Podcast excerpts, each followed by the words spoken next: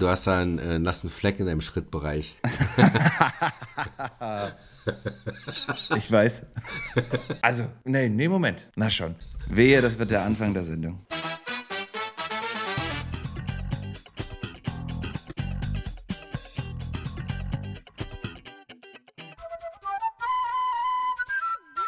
Und herzlich willkommen zu einer neuen Folge im neuen Jahr von Garcia und Coronas.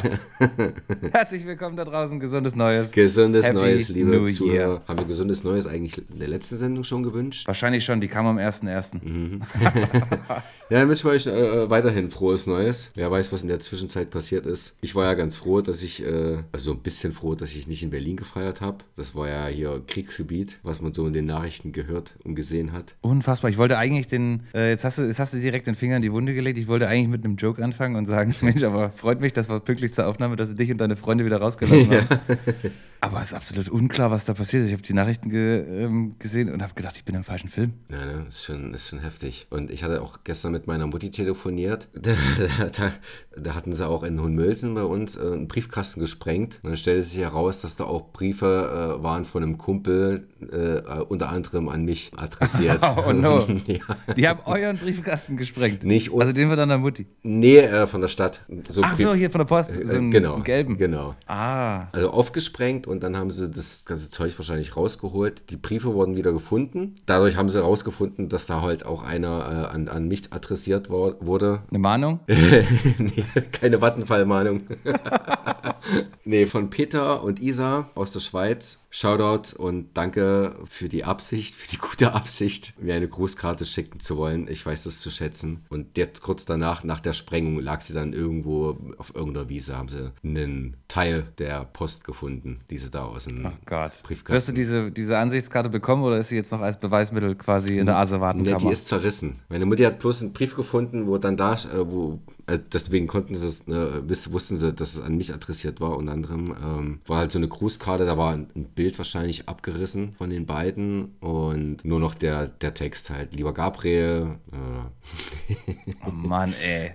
Äh, sehr ärgerlich, aber ja. Aber doch noch vergleichsweise glimpflich gegen das, was äh, die Hauptstadt zu bieten hatte. Mm. Also komplettes Unverständnis verurteile ich in jeglicher Hinsicht und unterstreicht eigentlich nur noch mal meinen mein Wunsch auch nach einfach Böllerverbot. Total, absolut. Also was auch am nächsten Tag hier noch für Schrott rumliegt und ja, man ist da jetzt vielleicht, als wenn man einen Hund hat, nochmal doppelt empfindlich. Aber es ist also, es muss einfach nicht sein. Ja. Ich meine, als Jugendlicher hat man bestimmt noch eine gewisse Faszination dafür, für Böller und Sprengstoff. Ich denke mal, gerade als Junge, für so Explosionen und so, äh, ging mir ja nicht anders. Aber wenn es dann halt so, wenn du absichtlich die, die Feuerwehr in den Hinterhalt lockst, um die dann zu, zu beschmeißen und zu beschießen, das geht gar nicht. Also dem wünsche ich echt, dass, dass denen die Hände explodieren und die Feuerwehr oder Krankenwagen nicht oder zu spät eintrifft. Ich finde es auch ein bisschen schade, dass wir da, aber das, da bewegen wir uns jetzt leider auch inhaltlich in einer, in einer deutlichen Grauzone, weil ich darüber nicht genug, äh, nicht genug weiß.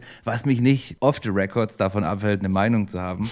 aber ich finde, da sollte die Justiz viel schnellere Möglichkeiten haben, viel härter durchzugreifen. Ja. Sicherlich wird da jetzt über Monate, werden da noch 100 oder mehr Prozesse geführt und am Ende wird dann da auch rauskommen, dass da irgendeiner mal Bewährung kriegt oder, aber das, das wird ja nicht fruchten. Also ich finde in so einem, in so einem Fall genauso schnell, wie das hochgekocht ist und so schnell sich da die, die Gewalt und der Unmut entladen hat, genauso schnell und so hart muss sich die Justiz jetzt über denen entladen. Hm. Irgendeine Politikerin, hatte ich jetzt bloß in, im Berliner Fenster gelesen, hatte sich, hatte das äh, auf die gescheiterte Integration geschoben, was auch ein Teil davon davon ist. Und klar, und, dann, und da muss man auch ansetzen, dass man dann halt wirklich den Jugendlichen äh, ein anderes, ein anderes Bild vorgibt oder, oder den, die, die, die unterstützt. Und weil ich glaube wirklich, dass es halt, wie du sagst, dass sich da eine Wut entladen hat auch äh, und eine Aggression, die sie dann äh, genau in, zu Silvester ausleben können und die vielleicht nicht so krass gewesen wäre, hätte man vorher schon irgendwie anderweitig die Jugendlichen aufgesucht und äh, mit, denen, mit denen gesprochen. Ähm, aber davon gibt es, glaube ich, eine Menge Problemfälle gerade in Berlin. Da müssen jetzt Justiz, Polizei, Jugendämter alles zusammenarbeiten und da einen Weg finden, dass das dann nicht nochmal so eskaliert. Und ein Böllerverbot natürlich. Das hält natürlich die Berliner nicht davon ab. Siehe letztes Jahr, da war auch Neukölln Kriegszone. Ich heiße das nicht gut, aber ich muss sagen, es, es, hat, schon, es hat schon was. Wenn, solange keiner zu Schaden kommt, so, es, es hat schon was, wenn, wenn halt überall der Rauch durch die Gassen, durch die Häusergassen zieht und du hörst immer nur so vereinzelt knallen und er hat schon was Surreales. Ja, ist klar, Silvester und alles, was, äh, was da drumherum passiert, ist ja nur einmal im Jahr und deswegen kann ich das auch, ja, der Geruch, das sind auch Sachen, das ist das, dasselbe wie an der Tankstelle, den Geruch mag ich auch. ja. Ich habe mich früher immer gefragt, warum, also das geht ja vielen so, dass sie diesen, diesen Benzingeruch, Dieselgeruch mhm. irgendwie ganz gut finde. Ich habe mich immer gefragt, wie, wie, warum füllt das niemand einfach in Flaschen ab und verkauft das als Parfüm? was ich noch sagen, was, oder was ich noch sagen wollte, ist dieses, dieses Thema gescheiterte Integration. Wieder weiß ich zu wenig, um mich da jetzt wirklich äh, fachkundig äußern zu können. Ich hatte nur den Gedanken, es ist ja erstmal egal, wo jemand irgendwie herkommt. Ich bin mir fast sicher, dass es in jedem Land, auch in Ländern, wo viele Flüchtlinge irgendwie herkommen, auch Rettungsdienste und Krankenwagen und Feuerwehr gibt. Da behandelt man doch die, die Rettungskräfte auch nicht so. Ich verstehe ja, dass es vielleicht über bestimmte Punkte irgendwie Unmut gibt und dass man vielleicht auch mal eher sagt, obwohl ich, verstehe, ich verstehe das nie, aber ich verstehe noch weniger, dass man sich äh, Feuerwehr und, und, und Sanitäter als, als Ziele aussucht. Ja, also Sanitäter verstehe ich gar nicht. Feuerwehr verstehe ich insofern, oder kann ich mir vorstellen, dass sie die attackieren, einfach damit vermieden wird, dass das, was die gerade in Brand gesetzt hat, äh, nicht gelöscht wird, sondern schön weiter brennt. Wenn sie ein Auto gerade in Brand gesetzt haben, die wollen es die brennen sehen einfach. Deswegen wollen sie wahrscheinlich die Feuerwehr davon abhalten, indem sie dann halt mit Böllern und Schreckschuss, Knarren da auf die losgehen. Ja, Schreckschuss habe ich hier auch Munition gefunden bei, bei uns im Gebiet. Es sahen aus wie so Patronenhülsen, haben mir dann erklären lassen, äh, das nennt man Vogelschreck. Wo also wozu hast du, also wozu hat man das? Wenn ich Vögel erschrecken will, kann ich auch einfach draußen in die Hände klatschen. Ja, da hat sich der gemeine Vogel schon genug eingeschissen. Aber brauche ich doch nicht irgendwas quasi wie eine Pistole, wo, dann, wo ich dann ein Magazin durchballere und äh, die Hülsen rauspfeffern wie, also ich raffe es nicht. Für die Leute, was die glauben, was nur weil Silvester ist, kann man hier jetzt irgendwie komplett durchdrehen oder was? Hier ist dann sicherlich so einfach zur Selbstverteidigung oder um sein Gegenüber einzuschüchtern, zückt man halt so eine Schreckschusswaffe. Ich kenne mich bei den Waffengesetzen nicht aus, aber ich glaube, die sind leichter verfügbar als eine echte Knarre. Ich habe mir sagen lassen, dass man für so einen Vogelschreck auch den kleinen Waffenschein wohl braucht. Okay. Aber also was ich nicht begreife, ist, wieso, also was soll das? Wofür, ich kann überhaupt nicht begreifen, begreifen, warum es das gibt und warum man überhaupt irgendeine Art Schein machen kann, um so etwas zu besitzen dürfen, zu dürfen. Und du sagst jetzt gerade ähm, zur, zur Selbstverteidigung. Wo, also wo, wo sind wir denn? Dann, also, dann geh halt einfach, geh halt einfach weg. Setz dich nicht mit dem auseinander und bringe dich vielleicht zu Silvester äh, nicht in so eine Situation, wo du auf die Idee kommst, oh, ich gehe jetzt raus. Schatz, kannst du mir noch kurz meine Schreckschussknarre geben? So, also, weißt du, da ist doch schon quasi, da ist doch schon der Fehler quasi in, im Satz. Schatz, kannst du mir wieder meine Schreckschusswaffe geben? Ach ja, Mist, ich, genau. hab, ich hab dich ja erschossen. Ich hol sie ja selber. Ja, nimmst du dir so aus dem Regal wie dieser, dieser typische Affengriff. Vorne an die Hosentaschen, hinten an die Hosentaschen und zu Silvester noch quasi hinten ans Holster. Mhm. Was die Schlüssel, Handy, Portemonnaie, Knarre. Alles da. Okay, okay, geht los. Lass, lass uns zur Rewe gehen. Verurteile ich, finde ich scheiße. Wir sollten einfach Böllerverbot aussprechen, Import verbieten. Das dauert sicherlich ein paar Jahre, das wird so ein schleichender Prozess und es wird welche geben, die immer irgendwoher welche kriegen. Klar. Aber soll einfach die Stadt, jede Stadt ein Feuerwerk machen und äh, das ist super. Ich habe vor drei Jahren, kurz vor, bevor Corona losging, Silvester in Barcelona gefeiert. Super. Geil. Also das würdest du ja zu Silvester sonst nie machen, in, einer, in Berlin beispielsweise, auf einem öffentlichen Platz. Die Leute standen eng an eng. Wenn dort irgendwelche Knaller losgegangen wären oder einer mit einer Schreckschussknarre auf einmal losgeballert geballert hätte, wäre dort absolute Panik gewesen. Also die Leute saßen da zusammen, haben ihre Weintrauben gegessen, so wie es da Tradition ist, mhm. ähm, hatten eine gute Zeit und um 0 Uhr hat die Stadt ein krasses Feuerwerk abgebrannt. Da hat es übrigens auch schön nach Knaller gerochen und hinterher ist wieder jeder einfach seiner Wege gegangen. Mhm. Der läuft nicht ja. überall so. Ich kann mir aber vorstellen, um mal aus diesem negativen Thema ein bisschen rauszukommen, du hattest ein sehr schönes Kontrastprogramm dazu an der Ostsee. Richtig, richtig. Wir waren da. Habt ihr überhaupt gemerkt, dass Silvester war? das haben wir. Ja, ja, doch, das, äh, es war wesentlich ruhiger als in Berlin, aber wir waren dann ähm, zum Jahreswechsel 0 Uhr dann am Strand, haben dort dann ein bisschen reingefeiert oder den Jahreswechsel äh, zelebriert und da auch ein bisschen am Strand dann anzustoßen vergeblich versuchen, die Wunderkerzen anzubekommen. Das waren ja. so äh, fünf Minuten Wunderkerzen, also die halt wirklich lange brennen. Aber es hat einfach nicht funktioniert, die anzumachen. Dann sind wir dann wieder zurück in unsere Unterkunft und haben die dann dort äh, angemacht und dann am Balkon ein bisschen rumgewedelt. Genau, eine halbe Stunde später habt ihr draußen gestanden und zugeguckt, wie, wie die Feuerwehr versucht hat, genau. die Flammen zu löschen. Richtig. Das war nicht wie, das war die Weihnachtsdeko vom Nachbarn. Ja. Nee, war eine schöne und, Runde und hat wirklich Spaß gemacht. Äh, waren, waren Edelfans dabei? Edelfans waren dabei, Berit war dabei. Shoutout. Basti war dabei, André, Katja und Anni. Sehr gut. Wann bist du zurückgekommen? Am Montag, am 2. Am Montag. Und wir wollten ja eigentlich Dienstag den dritten aufnehmen, ne? Genau. Da habe ich Aber da warst, du, so da, warst du, da warst du immer noch nicht bei 0-0, richtig? War es so feuchtfröhlich? Wann seid ihr ins Bett? Äh, Anni und ich, glaube ich, halb zehn oder so. Und dann bin ich 13 Uhr schon wieder Vor aufgewacht Silvester? oder so. Ja? Ach so, ähm, morgens. Na. Ach, hör auf. Ja, ich vergiss, was ich gefragt habe. Was für eine Scheiße. Ich konnte, ich kann, ich hatte schon halb zwölf Mühe, mir die Augen offen zu halten. halb drei, um zwei, halb drei war es dann vor, vorbei. Also ich bin aber auch quasi instant eingeschlafen. Mhm. Gut, ich muss aber auch am nächsten Tag wieder früh raus. Ein Kegel hatte nicht so viel getrunken. Der war dann fit mhm. und der musste auf Toilette und dann äh, bin ich zwangsläufig auch fit. Aber ging es dir gut? Mir ging es gut. Mir ging es gut, ja. Irgendwie hat sich das über die letzten Monate und Jahre so entwickelt, dass ich da schon relativ frühzeitig interveniere, interveniert wird und ich dann zwischendurch immer mal ein Glas Wasser trinke und das, mhm. das geht schon. Also und jetzt mit, mit Kegel ist es natürlich so, dass ich auch weiß, okay, wenn ich jetzt hier ja, dann ist es halt schwierig, um halb acht aufzustehen, äh, um mit dem Hund rauszugehen. Mhm. Und, das, und das nicht zu machen, ist ja keine Option. Ja, nee, das muss dann schon. Der Hund möchte ja. an die frische Luft. Wenn es doch mal schief gegangen wäre, würde ich einfach kotzen gehen. genau. Na, da beißt die Maus keinen Faden ab. Der Hund geht pullern, du gehst kotzen. nee, ja, schon bevor ich ins Bett gehe. So. Sonst ist es sonst ist zu spät. Das muss dann raus aus dem System und nicht durch durch das System. Ah, was wollte ich jetzt erzählen?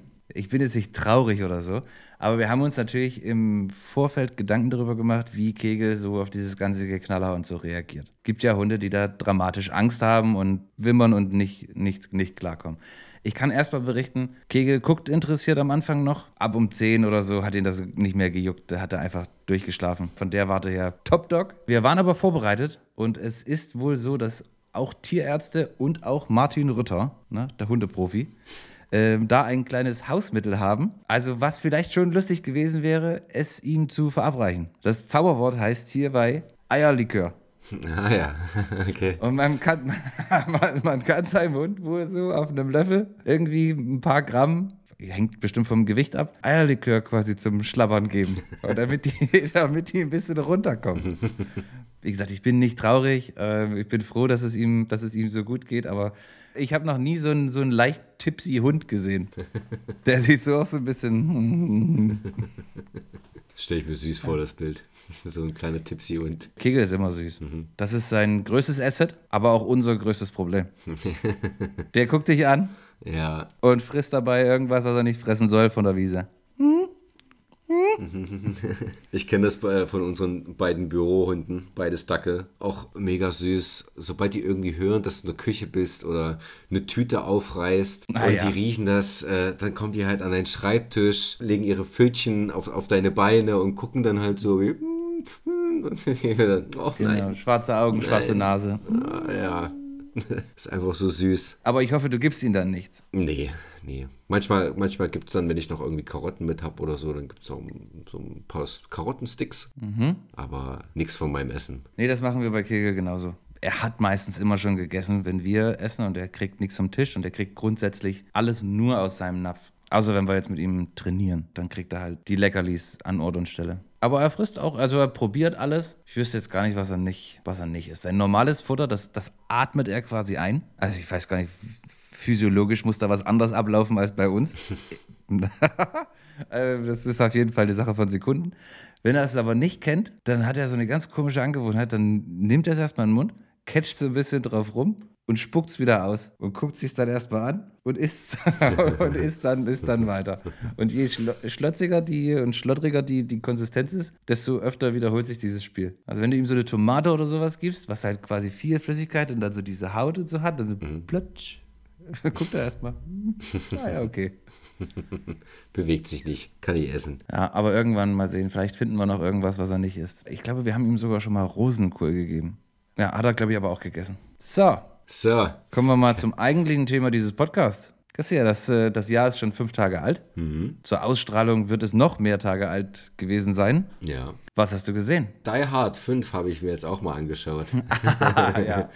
Stimmt, hast du gesagt. Hast du, hast du direkt nach der Aufzeichnung geguckt noch? Nee, da habe ich es nicht mehr geguckt. Ich habe es jetzt am Sonntag oder Montag, am Montag habe ich es geschaut. Und muss sagen, also er funktioniert äh, für mich, wenn man ihn losgelöst von der Stopp langsam Reihe sieht und ähm, einfach nur äh, hirnlose Action haben möchte, dann funktio funktioniert der für mich einwandfrei. Dann passt das. Ich finde auch die Action ziemlich geil. Was mich stört, ist halt dieses viele, dieses Schnittgewitter. Gerade diese Szene, als dieser, was ist das, dieser Panzerwagen, dieser riesen Panzerwagen von der Brücke abkommt und in dieses Betonrohr reinkracht. Das ist ziemlich geil gemacht, aber dieser Vorfall ist unnormal von zehn Schnitten mindestens. Das raubt dem Ganzen dann doch so ein bisschen den Wow-Effekt. Von diesen solchen Action-Szenen hatten sie, hatten sie schon ein paar und das wurde leider kaputt gemacht durch dieses Schnittmassaker. Aber im Großen und Ganzen fand ich den schon sehr unterhaltsam. Hatte keine Länge, der geht ja auch nur 95 Minuten oder 99 Minuten. Äh, ich glaube, der kürzeste aller Stirb langsam Filme. Tut ihm gut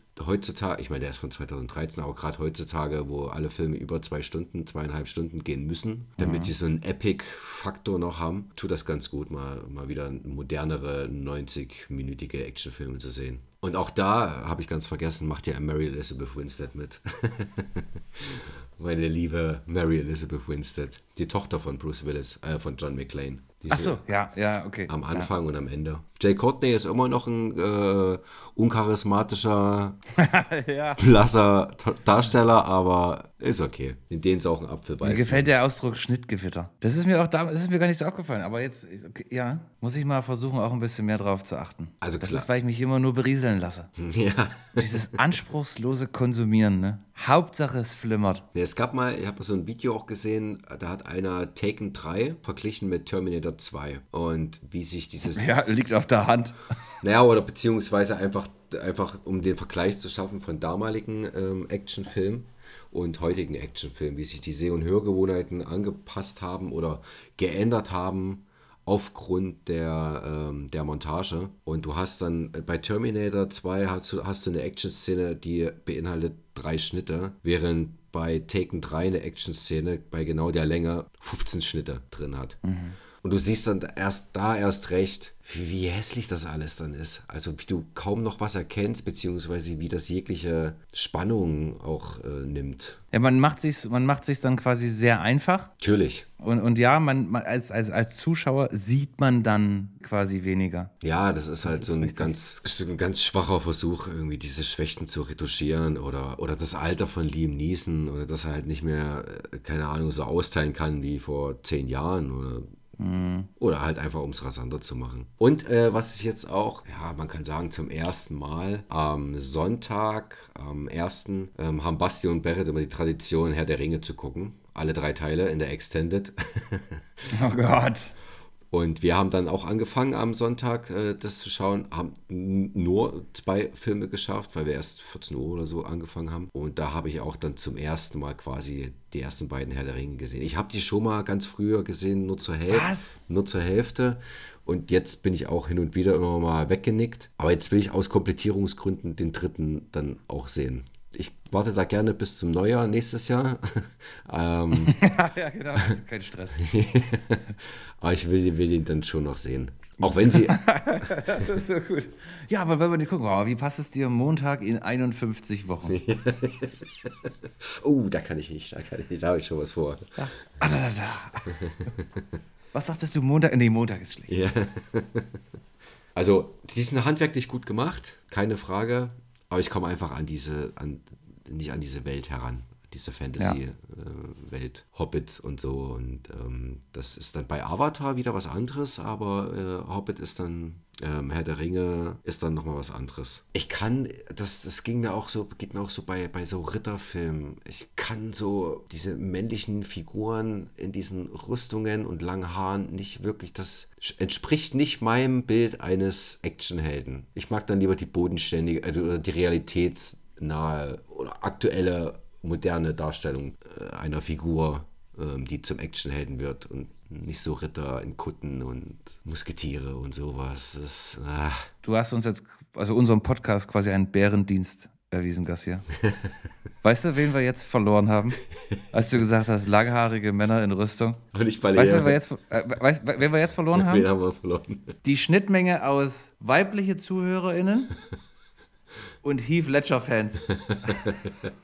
Äh, äh, Heath Ledger, äh, lange Haare als Joker, perfekt. Hat, entsprach der Comicfigur. Das ist wieder was anderes. Na klar können Männer lange Haare haben. Also ja, nennen wir mal acht Leute. Bei welchen? Ja, acht kann ich jetzt, äh, äh kann ich jetzt glaube ich nicht aufzählen. Aber halt so bei, bei so Filmen wie Criminal Squad oder so, gibt es da einen langhaarigen. Ja, auf jeden Fall können auch langhaarige, wenn sie halt so, so schusssichere Westen anhaben und fette Bumm, muskulös sind. Das, ja. das passt dann auch wieder.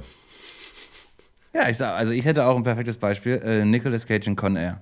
Ja, zum Beispiel. Stell dir Nicolas Cage in Con Air mit kurzen Haaren vor. Funktioniert nicht. Nee, da fehlt ein bisschen was dann. Nee, aber ich, also ich pflichte dir bei, ich komme auch Herr der Ringe, ist, ich habe das einmal gesehen, also ich habe das einmal gesehen, das ist jetzt fünf, sechs, sieben Jahre her und ist gut. Brauche brauch ich nicht nochmal. Ich kann das auch mit diesem, alles was zu Pferde stattfindet, mhm. ähm, kann, ich, kann ich nicht, schaffe ich nicht. Ist da, das ist mir zu langsam. Und die, die Handlung ist, glaube ich, langsam, weil sie auch keine Möglichkeit der schnellen Fortbewegung haben.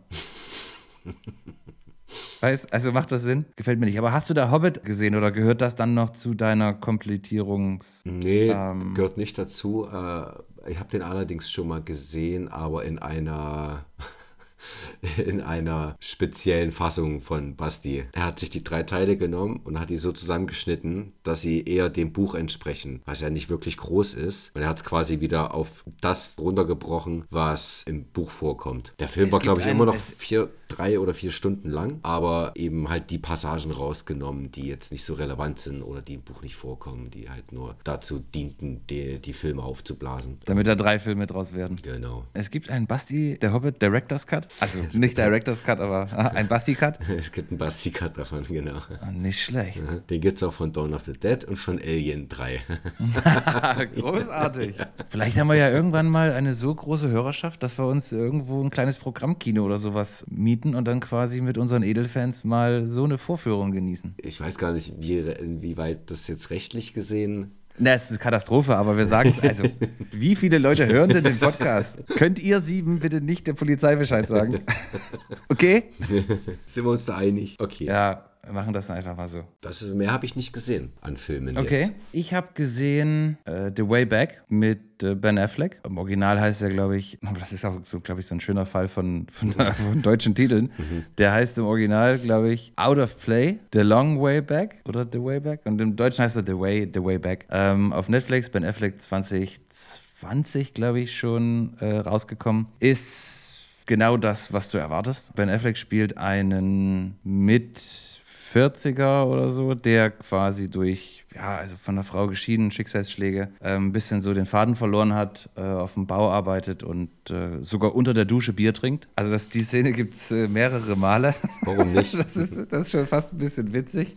Äh, also schwerst, schwerst Alkoholiker und wird aber dann gebeten von seiner ehemaligen Schule, eine katholische Schule, das Basketballteam zu trainieren, weil der eigentliche Coach äh, aus gesundheitlichen Gründen nicht das mehr machen kann. Und er war früher selber an dieser Schule und der letzte, der quasi irgendwie State Championship oder sowas gewonnen hat. So, der Rest des Films ist genauso vorhersehbar. Es gibt noch eine Parallelstory, die so ein bisschen sein persönliches Leben und Schicksal beleuchtet und einordnet, sodass dem Zuschauer klar wird, warum er denn unter der Dusche Bier trinkt ist okay, ist halt ein bisschen added, added Value für den, für den Charakter, aber macht die Geschichte jetzt nicht besser und hat mit der, mit der wesentlichen Geschichte auch nicht so viel zu tun. Denn es kommt, wie es kommen muss. Der eigentlich am Boden liegende Ben Affleck kriegt jetzt dadurch eine neue Aufgabe, ähm, der sich widmet, diesem Team zu helfen, was quasi nicht gewinnen kann, weil es kein Team ist. Und so helfen sie sich quasi gegenseitig und am Ende ist das alles, alles schön. Soweit so, ja, ja, kann man sagen. So ungefähr. Also am Ende läuft es für die Kids ganz gut und er hat, äh, hat sein Leben in den Griff bekommen. Also im Prinzip total vorhersehbar, hat mich ein bisschen an Detender, Detender Bar erinnert. Ähm, nur, dass Ben Affleck in dem Fall auf der anderen Seite der Bar ist. Aber es ist so dieses, es hat dieselbe, oder sein Charakter hat so ein bisschen dieselbe Atmosphäre irgendwie, dieses besser wird's nicht mehr. Kann man einfach mal so am Wochenende vielleicht einfach weggucken. Macht aber auch nichts, wenn man den nicht gesehen hat. aber auch diesen Service bieten wir. Und warte, bei dem zweiten Titel, den ich gesehen habe, muss ich kurz schauen. Ah, The Swimmers. Matthias Schweighöfer als Schwimmtrainer, ne? Matthias Schweighöfer als, als Schwimmtrainer, genau. Ist also viel besserer Film gewesen. Zwei Schwestern, die leben mit noch einer kleineren Schwester und Vater und Mutter in Syrien. Ähm, Vater ist ehemaliger Leistungsschwimmer und trainiert die beiden. Ähm, und das große Ziel ist, dass sie zu Olympia fahren für ihr Land. Jetzt tobt da Krieg ähm, und auch das, während des Wettkampfs wird da die Schwimmhalle getroffen und es ist ähm, nicht mehr daran zu denken, diesen, also A, Olympia ist super weit weg, weil es quasi nur noch Krieg und Zerstörung gibt. Und die beiden Mädels haben dann den Plan, quasi äh, nach Deutschland zu kommen, zusammen mit ihrem Cousin, der soll halt aufpassen, dass dir nichts passiert weil die eine ist quasi unter 17 und unter 18-Jährige haben quasi dann die Möglichkeit, ich weiß jetzt nicht mehr, wie das heißt, aber ihre Familien nachkommen zu lassen. Das ist der Plan und die begeben sich dann quasi auf diese, auf diese Reise und was man dann da sieht, ist sicherlich, also fand ich schon schlimm, ist wahrscheinlich nicht mehr, also ist nicht mal ansatzweise das, was, was die Leute tatsächlich erleben, die sich auf diese Reise machen. Die sind fast ertrunken, wurden von Schlepperbande zu Schlepperbande irgendwie gereicht, verarscht, ähm, sind getrennt worden versuchte Vergewaltigung. Richtig, richtig äh, furchtbar der, der Weg nach Deutschland. Und sie schaffen das dann aber und ähm, finden dort eben dieses, ähm, dieses Schwimmteam, wo Matthias Schweighöfer ein, ein, ein Trainer ist. Und der gibt ihnen halt die Möglichkeit zu trainieren. Für die eine Schwester, die ist halt ein bisschen besser als die andere will jetzt nicht so weit ins Detail gehen, gibt dann also ein bisschen unterschiedliche Handlungsstränge noch. Am Ende ist es aber so, dass es die jüngere Schwester. Am Ende? Spoilerst du? Ja, wahrscheinlich spoiler ich jetzt. Okay. Ähm, also dann also es, ähm, es gibt dann noch ein, ein, cooles Ende. Den kann ich, also den kann ich, äh, den kann ich empfehlen. Es ist jetzt nicht so ein, so ein, nicht so ein gute Laune, ich guck's mal weg am Sonntagnachmittag Film, weil es unweigerlich einen irgendwie mitnimmt, das, das zu sehen. Also es gibt eine Szene, wie die quasi von, von, vom Boot äh, an, an, an Land kommen, gerade so quasi mit dem Leben davongekommen und diesen Strand quasi erklimmen und dann auf einmal in einem, in einem Meer von Rettungswesten stehen. So soll quasi ein bisschen der Eindruck vermittelt werden, wie viele Tausende, aber Tausende Menschen mhm. es quasi diesen, diese Tortur, diesen Weg übers Meer auf sich genommen haben. Und das ist also, es für, oh ist fürchterlich. Ich finde, der Film transportiert das ganz gut, ohne jetzt, in, ohne jetzt zu sehr überdramatisch werden zu wollen, ob der Reise, die sie gemacht haben, sondern sich immer noch auf die Geschichte der zwei Schwestern eben konzentriert. Also Empfehlung von Coronas. Würde ich sagen, ja. Gib mal 25 von 37 Coronas. So, jetzt muss ich mal kurz hier die Jacke ausziehen. Ich schwitze mich zu Tode. Die Schwimmer auf Netflix, ne? Gell? Das ist korrekt. Weil du vorhin gerade noch Navi angesprochen hast, äh, ähm, also Avatar angesprochen hast und die Navi, aber wir sind jetzt auch schon wieder bei 43 Minuten. Ja. Ähm, deswegen machen wir das jetzt ganz, äh, ganz kurz. Ich wollte noch sagen, es, äh, Avatar hat es tatsächlich geschafft. Am 30. Dezember wurde Avatar 2 zum erfolgreichsten Film 2022 und hat Top Gun noch überholt. In 16 Tagen. In Deutschland auch hat er den Mil in, Millions, Ja, also in, in, in, in, in Deutschland. Das ist jetzt Statistik in Deutschland. Was ich auch nicht wusste, ist, wenn man betrachtet, der erfolgreichste Film 2022 international, so wenn ich das in dem Artikel richtig gelesen habe, geht es nur darum, ob der Film in dem Jahr gestartet ist. Ich weiß nicht, ob ich das fair finde. Dann könnte man ja theoretisch auch keine Filme zählen, die jetzt im Juli erst. Oder man gibt jedem Film eine Jahreslaufzeit. Das heißt Avatar von Dezember bis nächsten Dezember und äh, Top Gun, der, wann ist der gestartet? Im Juli oder August? Ja, irgendwann eher Sommer, dachte ich. Da hat ja zum Beispiel ein Film, der im Januar startet, ein großer, mehr Chancen, wenn es wirklich bloß bis Dezember einschließlich zählen sollte, der erfolgreichste Film 22 zu werden. Und alle anderen, je später sie kommen, umso geringer sind dann die Chancen. Also ich würde das dann schon mit so einem Jahres-, Einjahreszeitfenster berechnen. Na, ich überlege das nochmal, ob ich das gut finde. ich überlege das nochmal. ich will keinen Aber, Film den Sieg von Top Gun kennen. ja, ja, es kann sein, dass ich da ein bisschen jetzt... Äh ein bisschen einen Beschützerinstinkt. Ja. Beschützerinstinkt kriege. Was ich auch noch einen interessanten Fakt oder interessante Statistik fand, es wird ja nun jetzt wohl so kommen, dass mit Avatar, Avatar 2 und Titanic James Cameron drei der Top 4 erfolgreichsten Filme weltweit hat. Chapeau. Ja, das ist schon, ist schon eine Leistung auf jeden Fall. Kann man so sagen. Gar so nicht sagen. schlecht. Gar nicht schlecht. Papp, papp, papp, papp. Wenn man bedenkt, dass er, dass er angefangen hat, als, als zumindest als Regisseur angefangen hat, mit einer Woche bei einem Low-Budget-Film namens Piranha 2, Fliegende Killer, Regie zu führen, dann Ist ist, das das schon so? beachtlich, ja. ja. Und da gab es Stress mit dem italienischen Produzenten und wurde er gefeuert. Dann wurde er krank, hatte einen Fiebertraum, in dem er, von, in dem er ein, das Bild eines äh, Cyborgs sieht, wie er aus den Flammen äh, hervorkommt und dann wurde Terminator geboren. Das ist aber auch sehr convenient, diese Geschichte. Ein Fiebertraum. mhm, Herr. Cameron. Hm. Ja, das mit der letzten Statistik war vielleicht ein bisschen lame. Äh, was ich aber noch interessant fand im Zusammenhang mit Avatar, was ich gelesen habe, ist, dass in dem Teil 3 das Element Feuer eine große Rolle spielt und dass das dann die Ash People, die Asche-Menschen oder Asche-Leute quasi werden. Die Raucher. Äh, sein. Die Raucher. ja, genau. Da gibt es äh, bisher ja, und das weiß ich nicht, ob das noch eine Auswirkung auf den vierten hat, weil was das dann sein kann. Anderes Die, ähm, Element, Wa- die Sandleute vielleicht. Nee, was denn? aber die, die ersten waren ja quasi im, im, im Wald. Die, warte, habe ich mir das aufgeschrieben. Omatikaya. Dann gab es die fürs Wasser jetzt. Das sind die äh, mit Kaina. Und dann die Ash People. Also haben wir, wir haben Wasser, wir haben Wald, Land, Feuer. Was gibt's noch? Äh, Eine Erde ist dann vielleicht das erste. Erde. Äh, ja, Erde, ist quasi der, Wasser, der Wald. Feuer, Wasser, Feuer. Luft. Und dann brauchen wir noch Luft. Aber hatten wir nicht, aber Luft hatten wir auch schon. Wir hatten nicht im ersten Teil die quasi die mit diesen Flugsauriern Ah, den Waldmenschen geholfen. Ja gut, vielleicht hat der erste erstmal so von allen ein bisschen was. Da gab es dann ja auch Explosionen und so, und, also Feuer. Aber Feuer, ich äh, finde das halt dahingehend interessant, weil das so gar nicht bisher in das. Also, das sind ganz andere Farben, die ich Genau. damit jetzt verbinde. Ne? Es ist Ja. jetzt nicht mehr dieses alles irgendwie tür türkisgrün, sondern da brauchen wir dann ein bisschen schwarz, bisschen grau, bisschen Feuerrot. Bin gespannt. Soll ja schon im Dezember 24 in die Kinos. Ist ja schon, ab, ist schon abgedreht. Was mussten wir da jetzt noch zwei Jahre drauf warten? Was an dem Wort abgedreht, verstehst du nicht? Das ist wieder nur Geldgemache. Erstmal jetzt quasi den Hype mitnehmen, die Hysterie mitnehmen, richtig Kasse machen an der Box und dann lassen wir es alles schön wieder runterkühlen und dann fangen wir wieder an. Oh, so ist ja richtig. Soll sich ruhig Zeit nehmen. Ich weiß nicht, ob es auch in Corona lag, aber. Ja, aber auch nicht jünger. Ja, aber ist noch jung genug, um die, um die äh, kommenden Fortsetzungen mitzunehmen. Deine Meinung.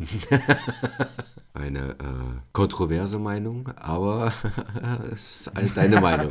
ja, ja, genau. Jeder, jeder ist berechtigt, eine zu haben. Okay, unsere Top 5 diese Woche, Garcia, drehen sich um niemand Geringeren als Tom Hanks. Wie bist du eigentlich auf Tom Hanks gekommen? Kann ich dir ehrlich gesagt nicht sagen. Also, ich äh, weiß nicht, das ist einer der Schauspieler, die ich quasi bei so einer, okay, worüber könnten wir sprechen? Oder um welchen Schauspieler könnte es gehen? Denke ich oft gleich so an Tom Hanks. Okay. Ich finde, es ist ein großartiger Schauspieler. Ich gucke den, ich guck das, ich guck den total gerne. Meine Liste ist auch, also eigentlich ist meine Liste hier eine Farce. Top Weil ich- 50 eher. Ja, weil ich im Prinzip, okay, ähm, was sind deine Lieblingsfilme von Tom Hanks? Könnte man halt fünf, also hier fehlen so viele Filme und ich habe mich jetzt quasi nur davon leiten lassen, nicht welchen Stellenwert künstlerisch haben sie, sondern würde ich jetzt gerne nochmal gucken, kurzfristig. Natürlich geht es ja nicht nach künstlerisch, sondern nach persönlichen Kriterien. Das geht ja oft Hand in Hand. Die professionelle Ansicht ist oft die, die wir haben. Okay, willst du anfangen? Ja, dann fange ich mit Big an. Big äh, aus den 80ern, Ende der 80er, war dann so der Durchbruch für, würde ich mal sagen, für Tom Hanks, der vorher eher so mit, ja, so Teenie-Komödien wie Bachelor Party, äh, Splash, weiß ich gar nicht, ich glaube Splash kam, ja, auch so um die Drehe. Nee, aber Big habe ich als Kind gesehen, ähm, hat sich auch bei der letzten Sichtung vor ein paar Jahren immer noch als unterhaltsames Filmchen ähm, rausgestellt. Ich mochte damals, fand halt damals diese, diese Idee cool, dass du auf einem Jahrmarkt an so einen Automaten gehst, sprichst dann deinen Wunsch aus, am nächsten Tag wachst du dann wirklich erwachsen auf. Und auch die Idee, als Erwachsener dann so zu handeln, weiterhin wie, wie, wie ein Kind, also quasi wirklich das Kind, das im Körper eines Erwachsenen steckt und dann auch entsprechend den, den Alltag verlebt. Das ist, fand und finde ich ganz witzig. Klingt charmant auf Und, jeden ähm, Fall, ja. Ja, und immer noch ein unterhaltsamer Film auf jeden Fall. Keine schlechte Wahl zu, zu Beginn hier. Der erste Film meiner, meiner, meiner fünf gelisteten Filme ist Captain Phillips. Ähm, Finde ich einen großartigen Film, geht um einen Frachterkapitän, der an der somalischen Küste von Piraten sozusagen überfallen wird und dann da einmal so diesen kompletten Albtraum sozusagen durchlebt lebt. Ich finde es hier irgendwie ganz spannend, weil man am Anfang ganz klare Positionen bezieht, wer gut ist, wer böse ist, aber es dann, je länger man den Film, also je länger der Film sozusagen läuft, man durchaus Mitgefühl für die Situation der, der Piraten irgendwie kriegt. Das finde ich halt spannend in dem Moment, wo man sagt, es ist, naja, nochmal so eine, so eine Perspektivenveränderung, ähm, die man da auch als Zuschauer irgendwie äh, durchmacht und ähm, ja, ich finde Schiffe cool. ich finde Schiffe cool.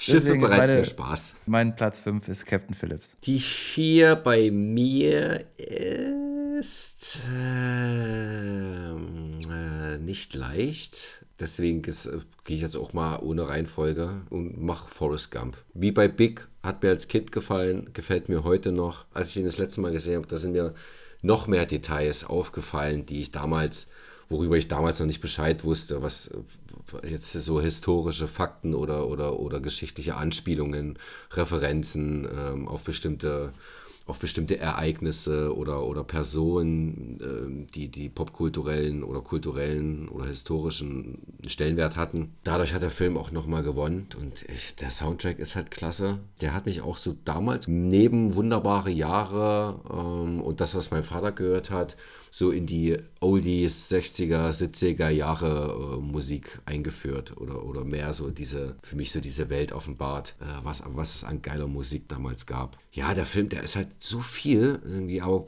aber schafft das wirklich so in ein rundes Paket zu, zu, zu packen. Diese ganzen, die Zeitebenen, wenn er dann den Präsidenten kennenlernt, wenn er Football spielt, wenn er um die Welt äh, oder, oder durch halb Amerika läuft und dann keinen Bock mehr hat. Ja, so verschiedene, verschiedene Sachen auch. Und er ist emotional, als dann auch sein Sohn da ist. Und ich finde, das ist eine schöne Einstellung, als beide da am, am, am See sitzen. Von hinten sieht man da die beiden. Und beide haben so leicht ihren Kopf geneigt. Klein Forrest und Forrest. Ich glaube, der heißt sogar Forrest, ne? Der kleine Sohn. Gespielt hier von Haley Joel Osment, der Typ aus The Sixth Sense. Und Lieutenant Dan auch dabei.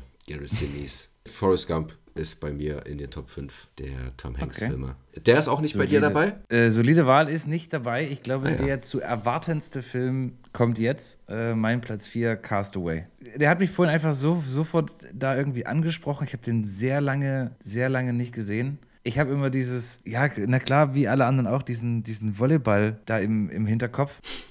Und ich Was meine, ja, genau, wie er, wie, er, wie er quasi zusehends in diesem, erstmal ja, diesen, diesen Absturz dann da, da überlebt, aber quasi auch mit welcher Entschlossenheit er, er da am Ball bleibt, aber quasi trotzdem. Am Ball bleibt. Er, er, ja, ja, am Ball bleibt, aber trotzdem irgendwie so zusehends verrückter wird. Und der hat sich für mich irgendwie so ein bisschen, der ist für mich synonym mit, mit Tom Hanks. Mhm. Also ich denke, bei Tom Hanks denke ich zu, eher an Castaway als an Forrest Gump. An so einen langlotschen, bärtigen Penner. Ja, ja da hätten wir es wieder, ne? Männer mit langen Haaren. Ja, stimmt. Und natürlich cool, äh, das war ja sozusagen auch, naja, weiß nicht, eines der ersten Male, wo man, kann man Method Acting dazu sagen? Weil sie die Dreharbeiten ja quasi für acht Monate unterbrochen haben. Damit, damit er, kann. Damit er abnehmen kann. Ja, krass. Wie viel hat er abgenommen? 20 Kilo oder so waren das doch? Oder 30? Das weiß ich nicht. Das äh, stand auch nicht mehr in dem Artikel. Oder in dem, in dem Artikel. Bei Wikipedia, meine ich. ja, auf jeden Fall eine Menge hat er abgenommen.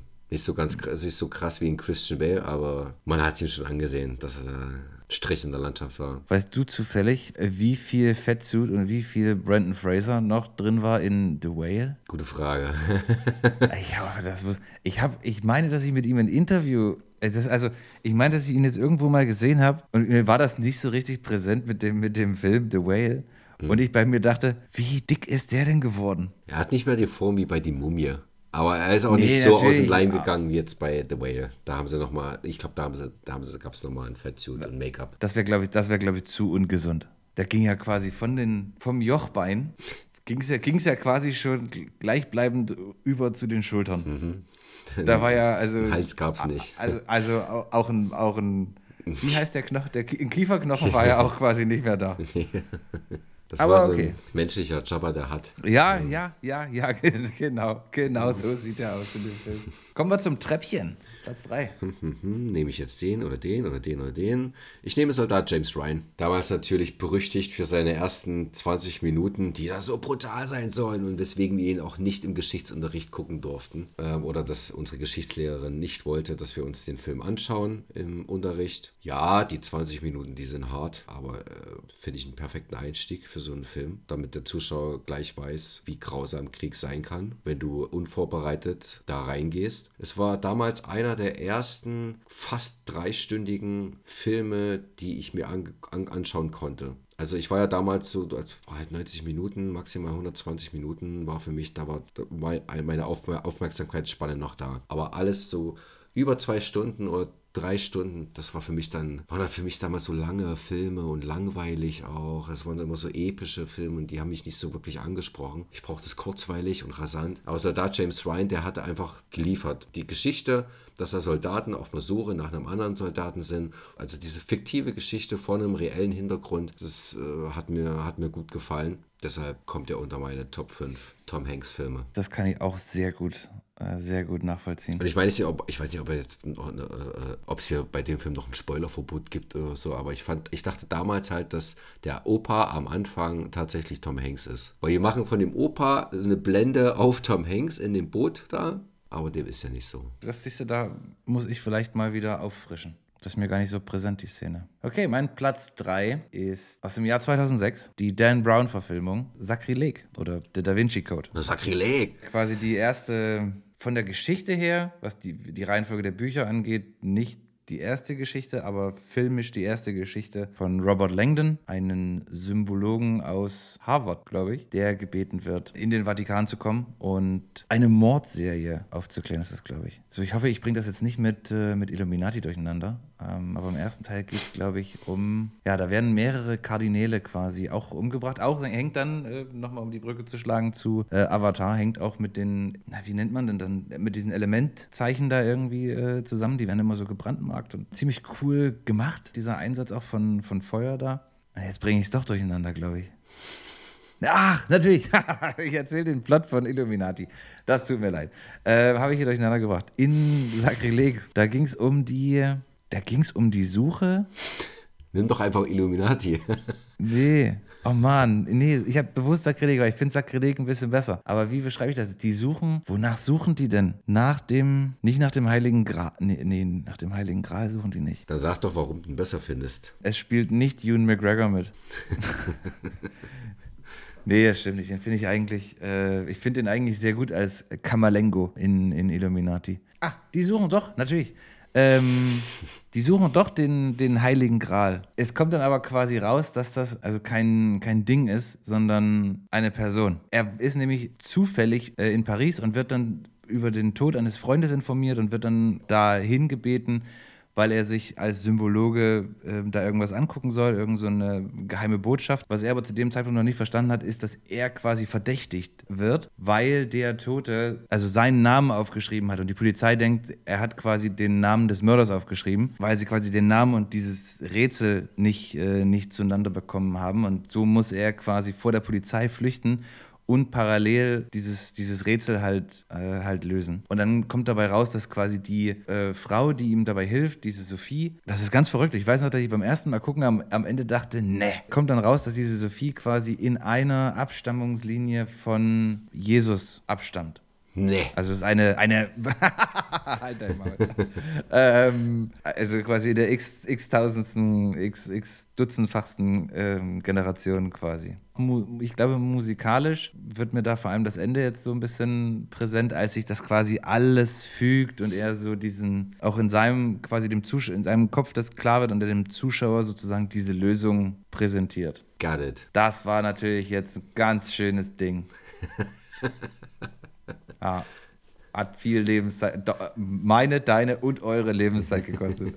Aber lohnt sich auf jeden Fall. Guckt euch den an. Die beiden anderen Teile heißen Illuminati und dann gab es noch einen dritten, ne? Der zweite Teil ist Illuminati, beziehungsweise heißt der im Original Angels and Demons und der letzte Film ist äh, Inferno. Inferno. Der heißt auch der heißt auch Inferno. Gut, gut. Dann komme ich jetzt zum vierten Film der Top 5 Top Hanks, Tom Hanks Filme. Top Hanks. Top Hanks, ja. Äh, und Sie fürchten weder Tod noch Teufel.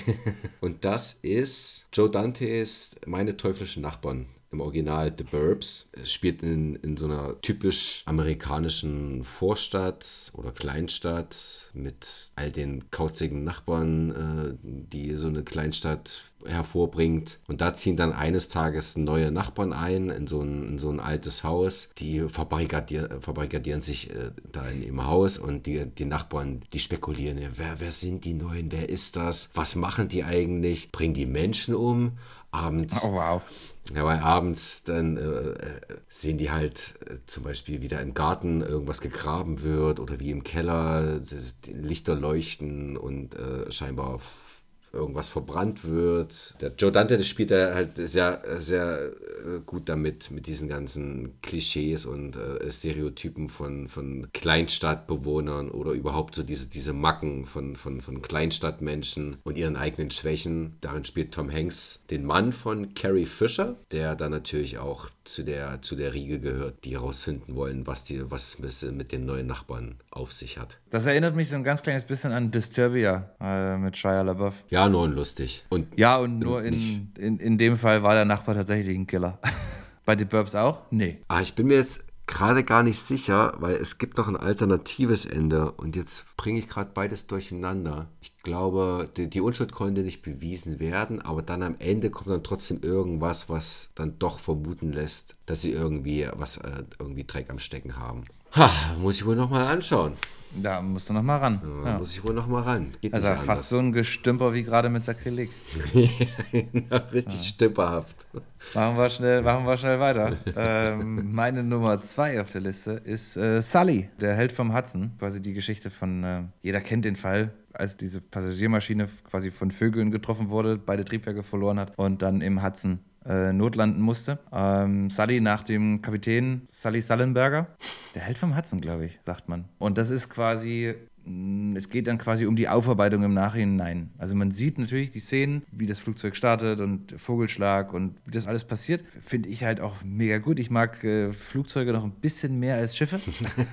ähm, er, er, spielt da super charismatisch diesen, den Kapitän. Der Co-Pilot auch großartig besetzt mit hier Batman, Two, äh, Two-Face. Ja, Aaron Eckhart. Aaron Eckhart. Eckhart. Auch spielt mit, pass auf, pass auf, pass auf, er auch spielt mit äh, aus, einem, aus einem Quiz was du mir, was du mir Oder verwechsel ich das jetzt? so wieder stümperhaft. ja, wahrscheinlich wieder stümperhaft. Ich wollte gerade sagen, dass äh, Maggie, Maggie Gyllenhaal mitspielt. Mhm. Ich bin mir aber nicht sicher. Erinnerst du dich, als du mir nämlich die Frage gestellt hast, wie die Schwester von Jake Gyllenhaal heißt und ich gesagt habe, sie heißt auch Gyllenhaal? aber ich weiß das noch, die heißt Maggie. Ähm, in dem Fall spielt die, aber, spielt die aber gar nicht mit. Was krass ist in dem Film, dass den beiden Piloten eigentlich vorgeworfen, vorgeworfen wird, dass sie quasi die falsche Entscheidung getroffen haben und dass sie hätten durchaus eine Landebahn auf dem Flugplatz, also sie sind gestartet im JFK und hätten wohl, so wurde ihnen vorgeworfen, eine, Landeba eine Landebahn in Newark erreichen können. Und das wurde dann irgendwie von so anderen Piloten im Simulator und so nachgewiesen. Und da gibt es dann eine total coole Szene, wo er sich das einfach alles sozusagen erstmal anhört und die Beweise sozusagen präsentiert werden und er dann so sagt, okay, und jetzt werden wir mal ernst. Und denen dann quasi erstmal erklärt, dass das natürlich auch äh, eine gewisse menschliche Verzögerung nach sich zieht und dass es auch gewisse menschliche Aspekte gibt, über die man erstmal nachdenken muss in so einer Situation und eine Checkliste, die man durchgehen muss, um zu wissen, was jetzt, äh, was jetzt zu tun ist. Und dann passiert es natürlich, dass sie diese Kommission, die das da untersucht, denen natürlich einräumt, okay, du brauchst 30 Sekunden, um dir der Situation gewahr zu werden. Ähm, und dann haben die, die das quasi nochmal machen lassen, diese diese Simulator-Piloten und dann haben sie es natürlich nicht mehr, ähm, nicht mehr geschafft. Aber auch diese Ruhe, die er quasi, ich weiß, es ist ein Film, aber die, man hat ja die, die, die Voice-Recorder-Aufnahmen, diese Ruhe und Professionalität, mit der er diese Situation annimmt und versucht, alle Möglichkeiten in seinem Kopf durchzuspielen und dann diese Entscheidung trifft, ich nehme den Hudson, weil wenn er nicht den Hudson genommen hätte, er hätte es nicht bis zur Landebahn geschafft, wäre er sicherlich irgendwo über ähm, bewohnten Gebiet abgestürzt. The rest is history. Ich finde es ein Megafilm. Musst halt irgendwie ein Fable, glaube ich, ein bisschen so dafür haben. Ich sitze oft mit meinem iPad auf der Couch und spiele abends noch Flugsimulator, deswegen ähm, ist der Film so weit oben in meinen Top 5 Tom Hanks-Film. Von Clint Eastwood als Regisseur. Ach, ach so, ja. Ja, ich habe gedacht, hä, wo hat denn der mitgespielt? Aber ja, richtig. der war hinten. Ja. Äh, First Class. Ja, genau. Passagier, er war im Abspann als Passagier Nummer 1. An der Spitze meiner Tom Hanks Top 5 steht bei mir Philadelphia. Da schießt mir immer dann sofort das Ende in den Kopf. Das Lied von Neil Young. Ich verwechsel die Diamond und Young immer. Ähm, von Neil Young. Armstrong war ein Astronaut.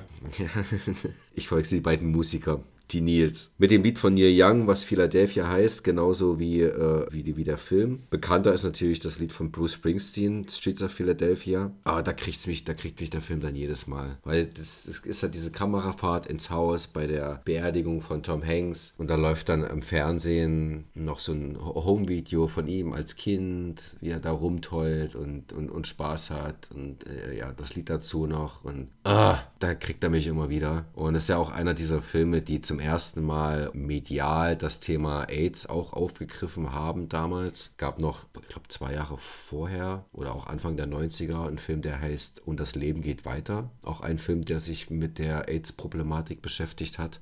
Aber das war ja vorher nie wirklich in, in Hollywood ein Thema oder in, in, in Filmen wurde das nie wirklich aufgegriffen. Und da war dann auch noch mehr Aufmerksamkeit für das Thema dann auch da und vielleicht und wahrscheinlich auch Verständnis für die Erkrankten, dass es nicht irgendwelche Monster sind, die dich anhusten und du stirbst sofort äh, an AIDS, sondern dass er vielleicht auch ein bisschen mehr an der Aufklärung teilgehabt hat und äh, ja, die Menschen einfach ein bisschen veranlasst hat dazu auch, sich mehr mit dem Thema auseinanderzusetzen und zu informieren Philadelphia. Wunderbarer Film, auch mit einem Denzel Washington. Toll in seiner Rolle. Der erste Oscar für äh, Tom Hanks in der Hauptrolle. Und ein Jahr später gab es dann ja gleich den nächsten Oscar für Forrest Gump. Philadelphia. Keine, keine, ja, genau. Giri, Giri, Giri. äh, keine schlechten zwölf Monate auf jeden Fall. Großartige Wahl. Bevor ich mich jetzt wieder hier verzettel, ich werde nicht, werd nicht viel dazu sagen. Mein Platz 1 ist diskutabel durchaus. Ähm, ist Greyhound, Schlacht im Atlantik. Hast du den schon mal gesehen? Mhm. Äh, ich hatte auch nur das äh, Glück, dass ich damals ein neues, kann man gar nicht laut sagen, glaube ich, weiß ich nicht, ein neues Diensttelefon bekommen habe. Und dann konnte ich nochmal für, ich weiß gar nicht, wie lange das war, ein Jahr oder drei Monate oder so, konnte man dann Apple Plus gucken konnte man sich nochmal anmelden mit so einem Gutschein. Weil das ist auch ein Apple Plus Film und ich glaube, der läuft auch nur bei, bei Apple Plus. Es geht um Boote. mal wieder, mal wieder. Und Tom Hanks spielt einen ähm, Kommandeur, einen US-Kommandeur, der nach dem Einstieg der USA in den Zweiten Weltkrieg einen Geleitschiffverbund ähm, sozusagen kommandiert, die insgesamt 37 Versorgungsschiffe quasi nach Liverpool bringen ähm, und die von U-Booten attackiert werden auf dem Weg dorthin. Und das ist also so ein spannender Film, weil man, also weil man muss sich diese, die Zeit vorstellen, in der das, in der das Spiel, die Technik, die sie hatten, das war jetzt das erste Schiff, ähm, was mit relativ moderner Radartechnik da irgendwie ausgestattet war. Die konnten sich nicht sehen, die U-Boote und, äh, und, die, und die Kriegsschiffe, Zerstörer an der Wasseroberfläche. Und dann haben die da angefangen mit den Möglichkeiten, die sie hatten, Katz und Maus zu spielen, um diesen, diesen Flottenverband da zu verteidigen und möglichst viele äh, Versorgungsschiffe Richtung Liverpool zu kriegen. Und während du da kämpfst, du natürlich auch noch versuchen musst, andere Schiffe zu koordinieren, die wiederum die, die sinken, die Leute zu retten. Und ich war total überrascht, als ich das jetzt nochmal aufgemacht habe. Der Film geht nur 90 Minuten. Also das ist nicht ein, also der hat auf jeden Fall, der hätte das Potenzial, drei Stunden zu gehen, aber der geht nur 90 Minuten. Also der geht auch schon auf See los. Ne, da wird nicht lange irgendwie eine Vorgeschichte aufgebaut und Tom Hanks sagt zu Hause Tschüss und so weiter und so fort nicht. Da geht es direkt zur Sache und ich meine mich auch zu erinnern, dass das einfach 90 Minuten dort Krieg auf hoher See herrscht und das ähm, hat auf jeden Fall einen bleibenden Eindruck hinterlassen und wie ich am Anfang gesagt habe, ist das jetzt der Film von auch denen, die ich quasi vorgestellt habe, den ich am dringendsten nochmal sehen wollen würde. Ah ja. Nee, aber ich finde, da haben wir überraschenderweise gar keine Doppelung drin gehabt. Mhm. Umso besser, mehr Vielfalt für die ZuhörerInnen. Ich denke, da war jetzt auch für jeden was dabei. Ich habe ganz kurz überlegt, ob ich E-Mail für dich noch reinmache mhm. äh, mit Meg Ryan, weil ich einfach diese, ich finde die Story so süß, dieses auch dieses kleiner Buchladen gegen großes Buch Imperium. Amazon. ja, genau, Amazon. Thalia, ne, suchst du dir aus. Aber war mir dann, der passte irgendwie nicht so richtig zu den anderen Titeln. das wäre so ein richtiger Sonderling gewesen in der Liste.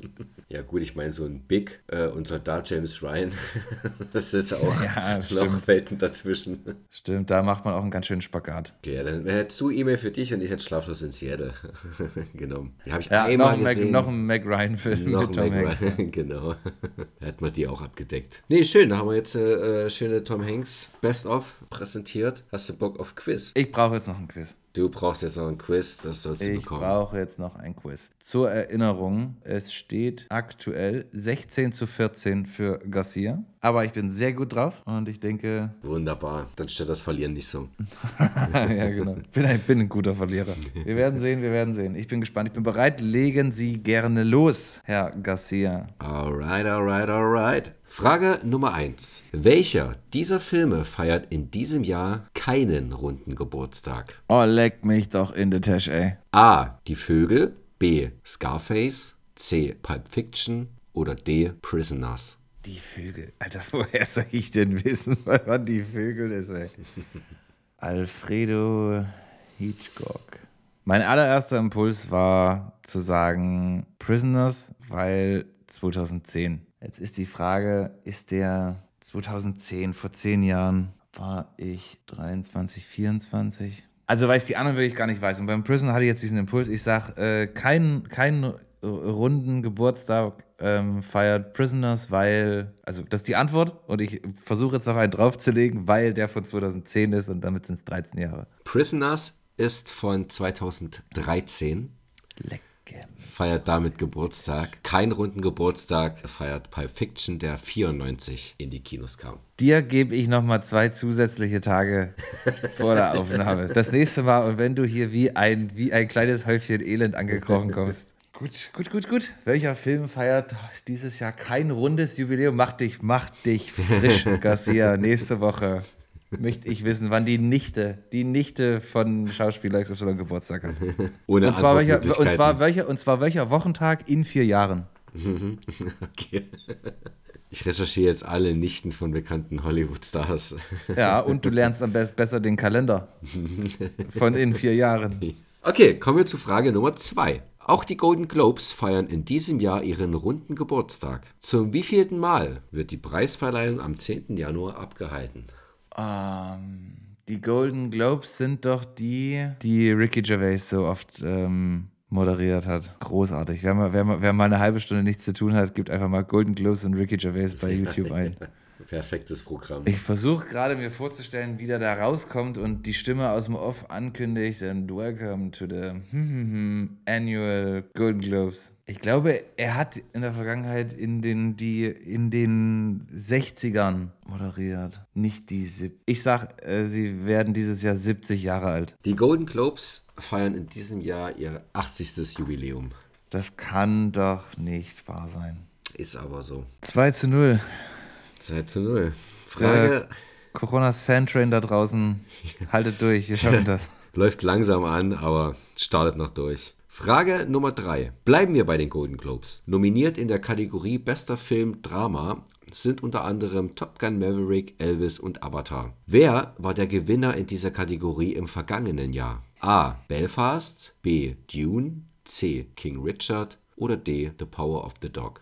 D, the power of the dog. Da redet man nicht lange drum rum. Das ist richtig, lieber Coronas. Jawohl. Und da sind wir. Back in the game. 2 zu 1. Yes. Frage Nummer 4. Vielleicht hat das kommende Kapitel der Dune-Saga mehr Erfolg bei den Golden Globes 2024. Denn im November startet der lang ersehnte zweite Teil der Buchverfilmung. Es ist nicht der erste Versuch, den Roman auf die große Leinwand zu bringen. Bereits 1984 lief eine Adaption in den Kinos, für die welcher Regisseur verantwortlich zeichnete. A. David Lynch. B. Alejandro Jodorowsky.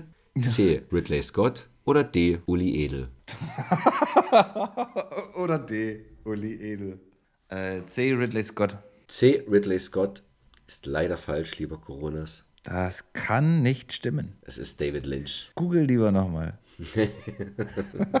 ich war mir sehr sicher jetzt. Ich glaube, der hatte nach dem Flop von Blade Runner erstmal keinen Bock auf Sci-Fi. Alles klar. Frage Nummer 5. Uli Edel war es natürlich nicht. er, er drehte wiederum Filme wie Christiane F. und der Bader-Meinhof-Komplex. Und Zeiten ändern dich. Produziert von seinem langjährigen Weggefährten Bernd Eichinger, der von 1979 bis zu seinem Tod 2011 für welches deutsche Filmunternehmen nationale wie internationale Erfolge einfuhr? A. Tobis, B. Konstantin, C. Senator oder D. Kinowelt? Bernd Eichinger. Ah, ich sag Konstantin. Da fackeln wir auch nicht lange, das ist richtig. ja, weil das war jetzt aber ein bisschen mehr, da war mehr geraten als alles andere. Gut geraten. Ah, 3 zu 2, wir sind, äh, wir sind dran. Gibt es äh, heute wieder Audio? Äh, Na klar. Ah, da bin ich ja nicht, da bin ich gar nicht schlecht drin. Oh, Freunde da draußen, ist es noch nicht äh, aller Tage Abend. Wir können das Ruder noch rumreißen. Okay, dann kommen wir doch gleich mal zu Frage 6. Audio-Snippet Numero uno.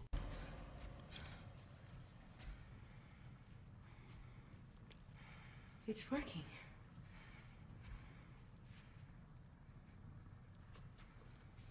Neville. It's working.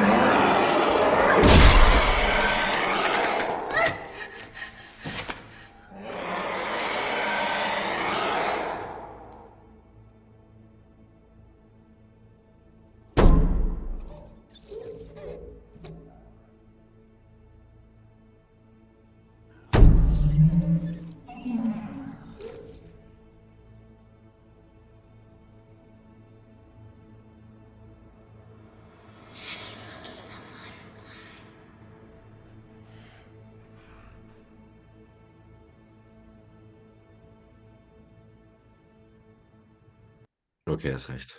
Äh, ich stehe komplett auf dem Schlauch. Also, dass ich mir gerade fast in die Hose gemacht habe. ähm, let me save you, let me save you. Offensichtlich ist da irgend, hat da irgendjemand richtig, äh, richtig was im Rachen stecken. Neville, Neville.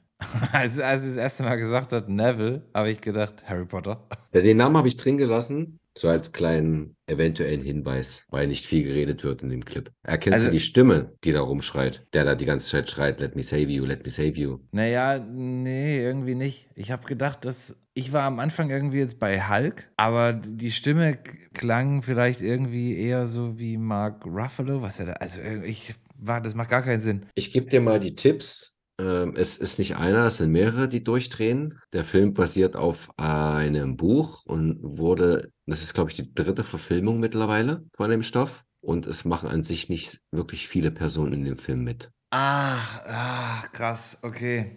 Jetzt weiß ich's. Du weißt es. Na dann ja, erzähl ja, mal. doch, jetzt weiß Erste ich's. Antwort Ähm, zählt jetzt. Ja, warte, warte, warte. I am Legend. Yes, Corona. Ja, ist- stimmt, der heißt I can s- Ja, ja, ach, ah ja, aber ohne Tipp, also ohne Tipp äh, wäre es nicht gegangen. Aber wir nehmen auch die Tipps, es steht 3 zu 3. Ja. Alright. Frage Nummer 7, Ausschnitt Nummer 2. Da wird kurz mal gemutet, weil Name gesagt wird. Mhm. Vielleicht kommst du auch schon vorher drauf. Wir Ja, schauen okay. einfach mal. Wir schauen mal. Ab geht's. Yeah. Lieutenant Drebin, police squad. Oh, I remember you, Drebin. What do you want? I want to ask you some questions. You familiar with that face? I don't know.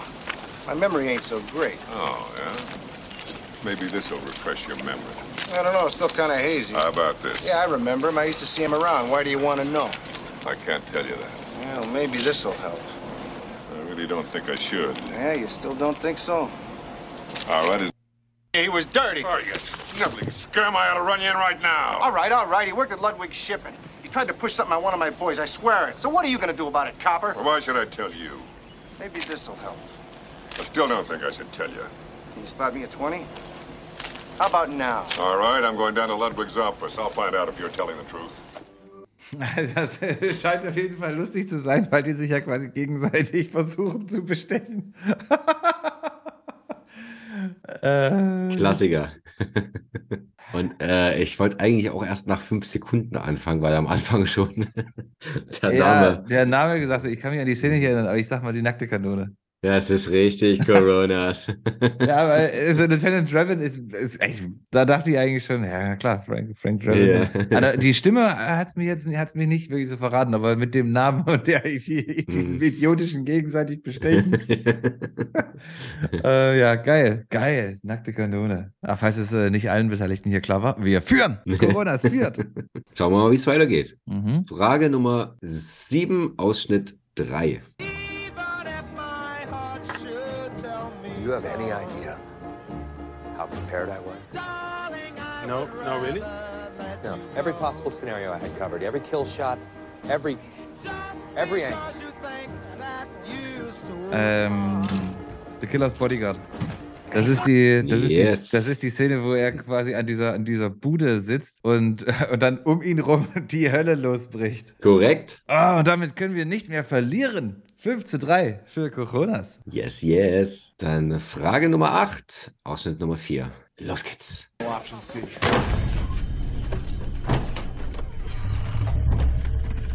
Let me introduce you to option C. Here's the bag.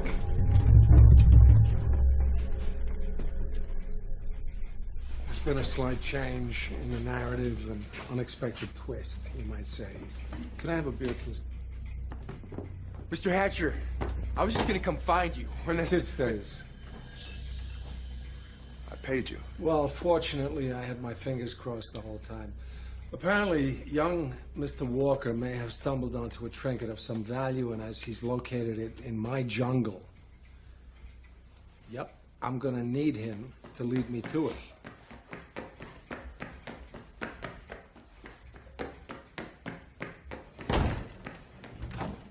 Okay, so let's go, dickhead. Don't call me a dickhead, you dickhead. Did you find it or not, asshole? What's that, asshole? Hey, I'll did you find it or not, asshole? What's that, asshole? Did you find it or not, asshole? Come on, let's go. Hey, don't rock the boat. Okay. I don't want any trouble. Then leave now and don't come back. And the 10,000? Consider it tax deductible, a contribution to your personal health fund. With all due respect, Mr. Hatcher. I'm feeling pretty healthy. Oh, yeah? Walk. Don't make waves. Also ich habe die Stimme von The Rock erkannt. Es ging um Jungle und Don't Rock. Ich glaube, das äh, ist buchstäblich äh, gemeint. In My Jungle, ich sage, es ist Jungle Cruise mit Emily Blunt. Blunt. Jungle Cruise ist falsch, lieber Coronas. Oh no! Es ist in Deutsch Welcome to the Jungle. Ach, lecco mio mit hier Sean William Scott. Richtig, richtig. Da gibt's da nicht. Okay, The okay, Rundown. Okay. Ja, es wäre vielleicht auch ein bisschen weit hergeholt, dass du nur ausgerechnet The Jungle Cruise als Ausschnitt dir raussuchst. Das wäre wahrscheinlich auch gekommen, äh, beziehungsweise an den hatte ich dann auch gedacht. Aber ich dachte mir, ich nehme mal hier ein, ein Frühwerk aus dem Övre des The Rock. Aus dem Övre. Alright, letzte Frage, Ausschnitt Nummer 5. Viel Glück. Danke. Where the hell are we? Dan Crook River. Yes, sir? How do you know that? Are you sure? Only one way to find out, dude. Let's go. Yeah, I'm not feeling so good right now. Seriously, my skin hurts. Milk from the peanut gallery. Into the water, ladies. No, no, no, man. Let me take a look at that map right quick. Why is everybody all obsessed with the map? Because we're tired of being your trail donkeys, acting like you some one-man GPS. God damn it! We lost. We fucking super lost, man. Tell them, McCluskey. Tell them what time it is. I don't believe you people. What do you mean, you people? Ja, genau, ich weiß es. Äh, das ist, äh, do das you ist Tropic Thunder. people.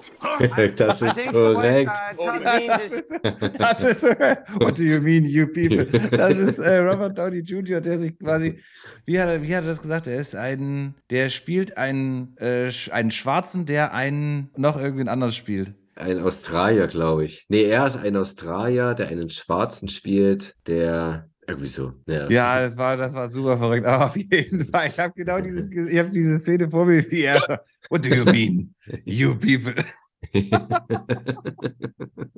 Ja, großartig, ey. Und noch großartiger ist, dass Team Coronas damit 6 zu 4 gewonnen hat. Und äh, ein Drehbuch könnte es nicht besser schreiben, damit erneut ausgleicht. Und es steht jetzt 20 zu 20. Eine sehr ausgeglichene, sehr ausgeglichene Staffel bisher, was das Quiz angeht. Exzellentes Quiz. Also, nee, nee, Moment. Na schon. Also, ich habe mich ja über, die, über einige Fragen am Anfang so ein bisschen pikiert. Ähm, die Frage, oder dass ich mich über die Frage des ähm, Jubiläums zu den Golden Globes pikiert habe, das nehme ich wieder zurück, weil ich habe dich letztens, glaube ich, gefragt, die wievielten, die wievielte Berlinale wir haben. Berlinale, da weiß auch kein Schwein.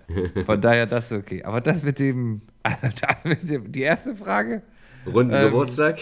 der runde Geburtstag, das schon, ich sag mal, das wird ein wiederkehrendes Thema sein. Vielleicht Ich dachte- schon nächste Woche. Ich dachte, ich mach's wie bei Soldat James Ryan. Wir gehen hart in die, in die, äh, erstmal äh, am Anfang in die Vollen und dann wird's ein bisschen gemächlicher. Genau, erstmal den Feind demoralisieren. genau. Ja, Richtig.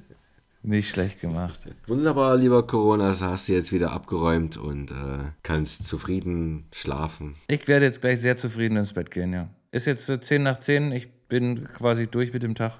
10 nach 9. Ach, ja, stimmt. Mist, ich habe noch eine Stunde. Nee, so lange schaffe ich nicht mehr. Also 10 nach 10 ist hier auf jeden Fall schon, da liege ich. Da, da liege ich. Lieg ich. Da, da liege ich auf jeden Fall schon. Hast du noch sonst irgendwas auf dem Herzen, was jetzt an Neustarts, Home Entertainment, Streaming äh, äh, äh, äh, da ist? Worüber du reden möchtest oder wo du dir denkst, ach nö. Nee, ich habe vielleicht noch, ich habe vielleicht noch, weil wir das nicht so oft machen oder nicht so oft hervorheben. Ich würde gerne zum Abschluss noch einen kleinen Streaming-Tipp raushauen. Das ist nicht super neu. Das ist diesmal die ARD-Mediathek. Und da gibt es für die Fans des skandinavischen Krimis eine Krimireihe, die nennt sich Kommissar Wisting. Da spielt in der ersten Staffel auch äh, niemand Geringeres als Carrie Ann Moss mit. Man muss drüber wegsehen, dass das eine katastrophale Synchro ist. Ja, ich spreche leider kein Norwegisch, deswegen gab es die andere Option nicht. Ähm, und nein, und ah, nein, nein, Norwegisch mit deutschen Untertiteln ist keine Option. Gibt es, aber nein, nein, nein. Aber man kommt rein und man kann das auch weghören, weil das, die Story ist tatsächlich eine sehr coole Krimi-Story. Und das gibt es im Moment bei der ARD. Bei den Öffentlich-Rechtlichen, das ist quasi schon bezahlt. Einfach die App runterladen und los geht's. Wie heißt es nochmal? Kommissar Wisting. Kommissar Wisting. Kommissar Wisting. Das würde ich mal noch als, als so kleinen, kleinen Tipp mitgeben. Als Streaming-Tipp würde ich auch noch kurz darauf hinweisen, dass jetzt die achte Staffel von Brooklyn 99 bei Netflix verfügbar ist. Das sind sogar für mich großartige News.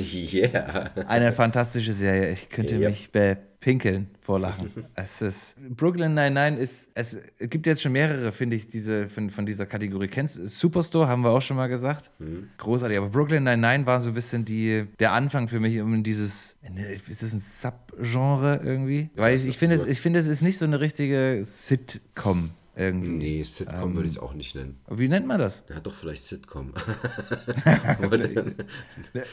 ja, doch, irgendwie schon. Sitcom ist ja Situation Comedy. Und das ist ja nichts anderes als. Ich dachte, das kommt immer. Sitcom kommt immer von, weil dort Publikum quasi live sitzt. Also, das war natürlich immer so ein Bestandteil von Sitcoms, dass das vom Live-Publikum aufgeführt wurde, aber ist dann in solchen Fällen wie Office, Superstore, Brooklyn 99. The Office ist noch ein gutes Beispiel, ja. Aber cool, Brooklyn 99. Das, ähm, Staffel 8, ja. Das ist aber die letzte, ne? Ich glaube, das ist die letzte jetzt. Also nochmal genießen. Am besten nochmal von vorne anfangen, um dann in die achte reinzukommen und alles verstanden zu haben. Unbedingt, unbedingt. Ich habe das tatsächlich im Moment, äh, also das mit der achten Staffel ist jetzt auch für mich neu, aber tatsächlich ist Brooklyn 99 so eine, so eine Überbrückungsserie für mich, die ich einfach dann nochmal von vorne anfange. Das ist jetzt nichts, was ich hintereinander weg durchschaue, um es durchzuschauen, sondern das ist so eine, das ist so eine Serie, die kann ich quasi immer und überall als Lückenfüller irgendwo reinbauen. Exzellent. Kino. Äh, warte mal, da war jetzt heute, nee, also diese Woche sind gestartet Operation Fortune von Guy Ritchie mit Jason Statham, Hugh Grant, Aubrey Plaza, Josh Hartnett. Den habe ich jetzt so betont, weil du letzte Woche äh, auch nochmal. Und Josh Hartnett auch wieder dabei. Der wäre dann, also der wäre, der, der klingt dann ganz interessant. Der Trailer sieht ganz nett aus. Und dann war es noch The Banshees of Inisherin. der neue Martin McDonough Don, Donner, Donner Film mit Colin Farrell und Brendan Gleeson. Wahrscheinlich wieder so ein skurriler, quirky Film. Aber bei dem Regisseur kann ich, kann ich mit Stolz behaupten, ich habe seine komplette Filmografie, also an Spielfilm, seine komplette Filmografie äh, gesehen. Weil das ist sein vierter Spielfilm als Regisseur. und er ist bekannt für Brücke sehen und sterben, Seven Psychos und, Oh ja. Und Three Billboards. Oh, auch gut. Ja, Auch die sind, die sind, ich finde, alle, alle drei sind super. Und ähm, auch wenn mich das jetzt inhaltlich nicht wirklich interessiert, der, der neue Film, aber der Regisseur hat einen Vertrauensvorschuss bei mir aufgrund der drei äh, Filme, die er bisher abgeliefert hat. Und äh, von daher würde ich mir den auch anschauen. Das sind so die zwei Kinofilme, die für mich jetzt so interessant waren. Und für die kleinen, äh, für die kleinen Hörer ähm, kann man noch empfehlen Belle und Sebastian. Natürlich. Oder wie es, wie es im Original heißt, Belle und Sebastian, glaube ich. Aha. Ja. Ja. Ich, ich scroll hier gerade so ein bisschen durch. Am 7. Am 7. Januar ist auch noch äh, And André Rieu in Dublin gestartet. nee, okay. Operation Fortune. Naja, ich bin gespannt. Ähm, mir hat, ich weiß gar nicht, das, ist das ein Guy Ritchie-Film? Äh, Gentleman? Jen, ja. Ja, das hat mir großen Spaß gemacht. An den kam ich wiederum nicht so, so sehr ran. Nee? Nee, ich habe irgendwas nebenbei noch gemacht, weil der Film mich nicht so abgeholt hat oder, oder weil das nebenbei gerade wichtig war und ich nicht viel von dem Film mitbekommen habe. Aber der das, hat mich äh, nicht so. Dann, dann eher Cash Truck, der hat mich dann schon wieder mehr abgeholt. Den habe ich leider nicht gesehen. Aber ich finde alleine die Szene ähm, als Colin Farrell, der spielt da quasi so ein, ich glaube, so eine Art Boxtrainer oder so. Und der, das, also total klasse, der steht in irgendeinem so Geschäft, wo es halt. Äh, ich weiß nicht, was der holt, Falafel oder irgendwas. Äh, bestellt sich was zu essen. Da kommen so ein paar Jugendliche rein, die halt das Maul aufreißen und da die Leute anpöbeln. Und der denen dann erstmal sagt: Hier, ne, ihr Hosenscheißer, reißt euch mal zusammen. Und dann zücken da quasi zwei von dem oder einer von denen so ein Messer und will halt richtig Alarm machen.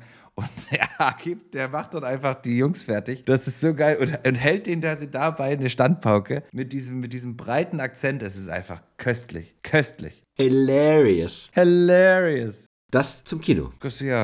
Coronas. du- du- das- wir, wir sind alle geredet, oder? Du machst jetzt den Schluss noch ein bisschen knackig im Schnitt. No? Und zum. Schluss sagst also wir freuen uns über alle, die es gehört haben. Wir nehmen immer noch Einsendungen an für das Intro unseres wundervollen Podcasts. Ihr könnt fast alles sagen. Es muss nur lobend über uns sein. Aber ansonsten völlig frei. Lasst uns gerne nochmal irgendwie euren Lieblingsfilm oder sowas da oder irgendein Thema, über das ihr tatsächlich aus irgendwelchen Gründen unsere Meinung hören wollt. Aber ansonsten, na, vielen Dank. Wir wünschen euch noch eine schöne Woche. Oder kommt ja, wir kommen ja Sonntag, ähm, deswegen einen, wünschen wir einen guten Start in die neue Woche. Richtig. Lasst euch gut gehen und vorm über die Straße gehen, links, rechts, links. Auch in 2023 weiterhin wichtig. Das ist korrekt. Un universal, außer ihr seid im Linksverkehr, dann rechts, links, rechts. Das war Folge Nummer 4 von Staffel 5 von Garcia und Coronas, eurem Lieblingspodcast. Wir bedanken uns für die Aufmerksamkeit. Habt eine schöne Woche. Garcia sagt Tschüss. Tschüss!